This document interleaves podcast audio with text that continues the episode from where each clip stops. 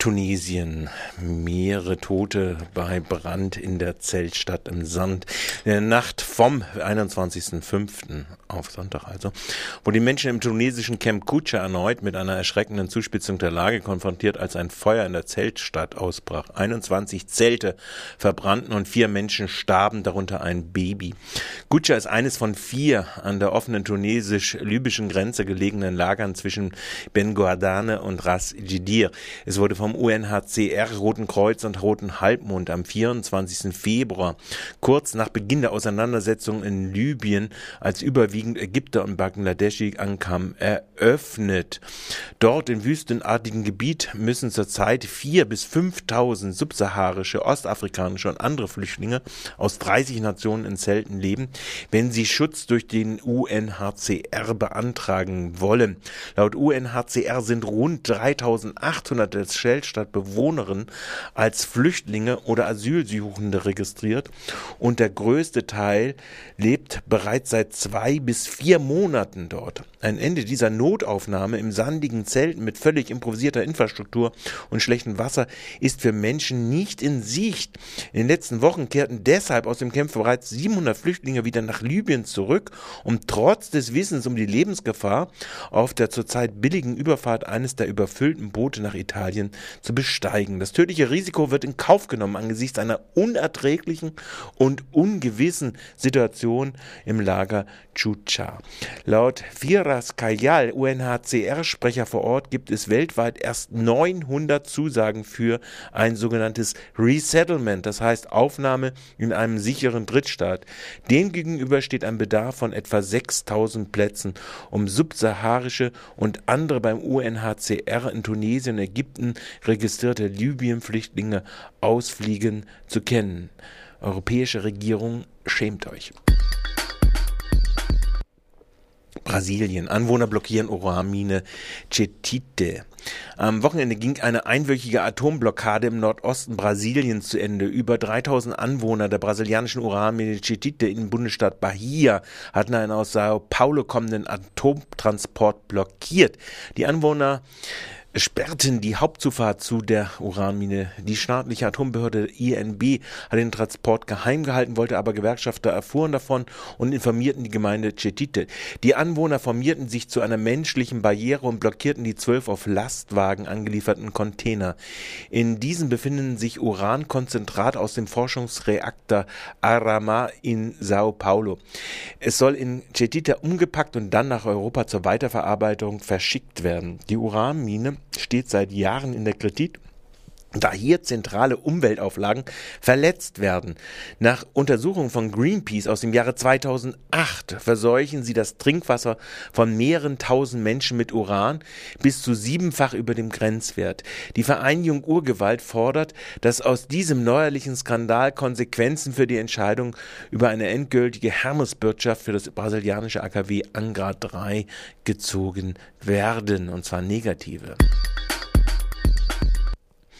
UN halt, haben eine anhaltende Diskriminierung von Zuwanderern in Deutschland kritisiert.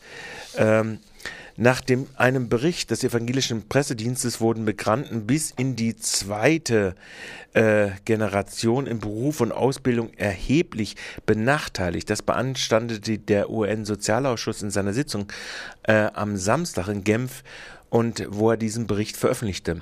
Weit verbreitete Vorurteile stünden einer Gleichberechtigung der Einwanderer im Wege. Oft kommen, äh, kennen die Zugewanderten zudem ihre Rechte nicht. Laut den Untersuchungen sei der Politik die Überwindung der Vorurteile gescheitert. Deutschland solle die Migranten besser in die Gesellschaft integrieren. Die bestehenden Gesetze gegen Diskriminierung müssten konsequenter umgesetzt werden. Die UN-Experten bemängeln außerdem die Behandlung von Asylbewerbern in der Bundesrepublik. Asylsuchende erhielten nicht genügend staatliche Hilfe, hätten mangelnden Zugang zum Arbeitsmarkt und würden nur in Notfällen behandelt. Wachsende europäische Ungleichgewichte. Das Beispiel Bauindustrie.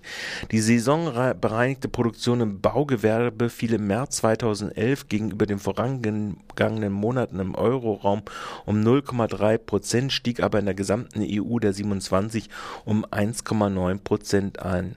Im Vergleich zum März 2010 hat die Produktion im Euroraum, so Eurostat, im März 2011 um 4,9 Prozent, in der EU 27 um 2,7 Prozent abgenommen. Im ersten Quartal lag sowohl im Hoch- wie Tiefbau die Produktion der gesamten EU wie Eurozone unter dem ersten Quartal 2010. Hinter diesen Daten verstecken sich jedoch Unterschiede mit höchster Sprengkraft. Während die Produktion in Deutschland im ersten Quartal um 34,9 Prozent, in Polen um 17,9 Prozent, aber auch in Schweden um 6,1 Prozent zunahm, stürzten sie buchstäblich in Spanien um 34,9 Prozent oder Slowenien 15,1 Prozent ab. Am krassesten werden die Ungleichgewichte deutlich, wenn das Jahr 2500 mit 100 gesetzt wird. Dann haben Deutschland, Polen und Schweden auf rund 120 bis 128 Prozentpunkte zugenommen in der Produktion. Spanien liegt bei 41,8 Prozent Ungarn bei 58 Prozent und Portugal bei 72 Prozentpunkten der Produktion des Jahres 2005, während die Eurozone im Schnitt 16 Prozentpunkte verlor und die Gesamt-EU 10,6 Prozentpunkte. Am Wochenende hat es zahlreiche Proteste weltweit gegeben. In Georgien protestierten 6000 Menschen gegen den georgischen Präsidenten Michael Saakashvili. Äh, sie sprachen teilweise von dem Beginn einer Revolution. Die Proteste seien gestern in Tiflis fortgesetzt worden. Eine zweite Demonstration in Batumi im Schwarzen Meer war bereits am Sonnabend von der Polizei aufgelöst worden. Oppositionsvertreter berichten, dass binnen drei Tagen landesweit Hunderte ihrer Mitglieder verhaftet worden seien. Das Innenministerium sprach dagegen von zwölf Festnahmen am Wochenende. Wochenende. Und 40.000 protestierten am Sonnabend gegen die Sparpolitik der tschechischen Regierung. So DPA, die Proteste sollen sich gegen Pläne der Regierung gerichtet haben, wonach die Tschechen künftig die staatliche Rente um einen aus eigener Tasche finanzierten Beitrag ergänzen sollen. Auch der Plan, Kostensteigerungen im Gesundheitswesen durch Zusatzbeiträge aufzufangen, stieß auf Kritik. Am Wochenende gab es auch Gipfelauftaktsproteste, nämlich mehrere hundert Menschen gegen den G8-Gipfel in Deauville. Mehrere mehrere hundert Globalisierungsgegner haben am Samstag im nordwestfranzösischen Le Havre gegen den G8-Gipfel in der kommenden Woche im benachbarten See Bad protestiert. Nach einer Meldung der DPA hatten Gewerkschaften an der Atomkraftinitiative und linke Gruppen trotz scharfer Sicherheitsvorkehrungen zu den Protesten aufgerufen. Die Teilnehmerzahl blieb jedoch deutlich hinter den Veranstaltern erwarteten 5000 Demonstrantinnen und Demonstranten zurück. Demgegenüber äh, in Spanien werden Proteste fortgesetzt, trotz der Kommunalwahlen und Regionalwahlen. Die griechische Regierung pariert jetzt, das ist die nächste Meldung. Gestern hat die griechische Regierung weitere 6 Milliarden Euro Sparmaßnahmen und das Verscherbeln weiterer öffentlicher Unternehmen wie der Telekom, Postbank und von Waffenschmieden beschlossen. Heute sollen die Fraktionsspitzen der Parlamentsparteien überzeugt werden, dass so, nur so die nicht ganz so teuren Kredittranchen von IWF und EZB im Juli in Anspruch genommen werden können, die das Staatsdefizit bedienen sollen. Gerade auf Betreiben der deutschen Regierung wird eine Beiziehung der Hochzins profitierenden Bankensektors zur Minderung des Staatsdefizits nicht in das Auge von der EZB und ihres Präsidenten Trichys genommen.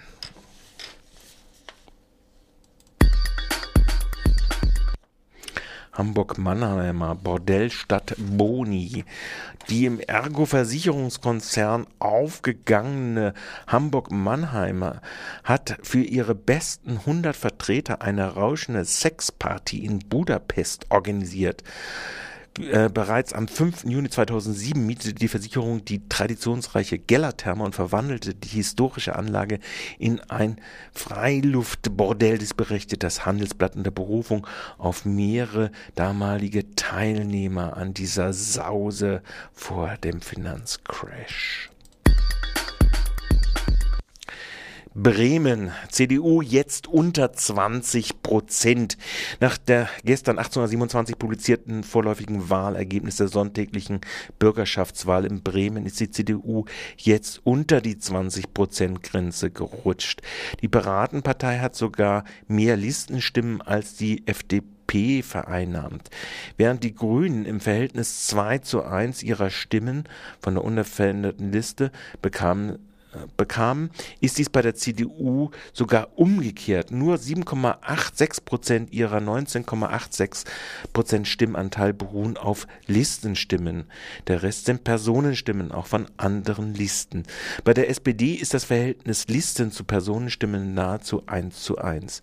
Die Wahlbeteiligung lag bei unter 52 Prozent auf einen neuen historischen Tiefstand. Mittwoch. Baden-Württemberg-Landtag hört sich Kretschmanns Regierungserklärung an. Am Mittwoch tritt am Vormittag der Landtag von Baden-Württemberg zusammen, um sich die Regierungserklärung von Winfried Kretschmann, des am 12. Mai zum ersten grünen Ministerpräsidenten eines deutschen Bundeslandes gewählten Ministerpräsidenten anzuhören. Danach wird sich der Landtag weiter mit der Wahl seines zentralen Ausschusses, dem Ständigen Ausschuss, neu konstituieren. Am Donnerstag wird dann die freie Aussprache über die Regierungserklärung erfolgen folgen. Danach wird der Landtag seine Ausschüsse bilden und die von ihm zu entsendenden Mitglieder in verschiedene Gremien wie die Lotto- und Toto-Gesellschaft wählen. Auch wird die Aufteilung des Re der Regierungsressorts und die Entsendung von Regierungsmitgliedern in Aufsichtsrate bestimmt. Aus der Region werden neben den grünen Fraktionsvorsitzenden Frau Sitzmann, der SPD-Landtagsabgeordnete Christoph Bayer dem Bildungsausschuss vorstehen. Bärbel Mielich von den Grünen wird Vorsitzende des Sozialausschusses werden. All das dann am Donnerstag. CDU Freiburg geht auf Nöhlkurs, um großstadttauglich zu werden, obwohl eine gigantische Verscherbelungsaktion von öffentlichen Grund und Boden und auch Wohnungen, mit denen Schwarz-Grün, Grün-Schwarz das Haushaltslot im Freiburger Doppelhaushalt nur bedingt decken konnte, wehrt sich der finanzpolitische Sprecher der CDU harter mit Händen und Füßen dagegen, dass die zahlungsfähigen Unternehmen in der Stadt sich mehr an der Tragung öffentlicher Aufgaben, von denen sie profitieren, herangezogen werden. Wörtliches Zitat einer Presseerklärung vom vergangenen Wochenende. Es ist schon verwunderlich, dass die Grünen zusammen mit den Linken und gegen ihren Oberbürgermeister für eine Erhöhung der Gewerbesteuer votieren, obwohl sie doch gewusst haben, dass sie eine Niederlage kassieren gibt sich Harter irritiert. Nicht irritiert, sondern zum wiederholten Male zornig zeigt sich der verkehrspolitische Sprecher der CDU Sandler. Obwohl seit Jahren immer im vorletzten Aprilwochenende der VRB einen Tag der offenen Tür der Stadtgärtnerei, und zwar immer samstags und sonntags veranstaltet, auf denen er Nischenprodukte mediterraner Pflanzen verkauft, wettert der Gartenbauunternehmer gegen die Ausnahmegenehmigung für den Ostersonntag. Äh, das erste Mal oder das dritte Mal in diesem Jahrhundert, das ist oder in den letzten 100 Jahren. Wie die VAB-Chefin Blümle versichert, haben aber selbst beide Kirchen der Ausnahme zugestimmt, als sie ordnungsgemäß vom Ordnungsamt gefragt wurden. Damit löst sich aber auch der formelle, die formelle Anfrage nach der Gemeindeordnung der CDU-Fraktion schon in vollständiges Wohlgefallen auf. Last not least. Exhausen mal quer ist eine Initiative von ganz, ganz vielen Menschen, die sich aktiv gegen die Atomenergie einsetzen.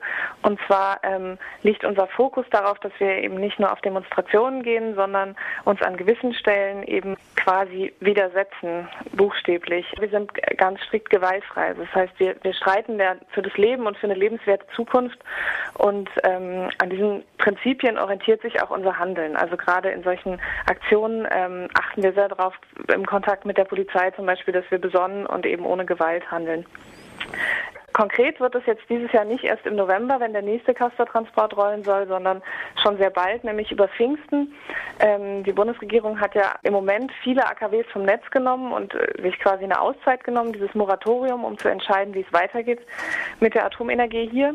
Und wird dann im, im Juni, wenn sie ihre Entscheidung getroffen hat, eventuell gewisse AKWs, die sie jetzt vom Netz genommen hat, wieder anfahren. Manche ähm, hat sie auch überhaupt nicht in Frage gestellt, unter anderem zum Beispiel das Atomkraftwerk Brockdorf in Norddeutschland.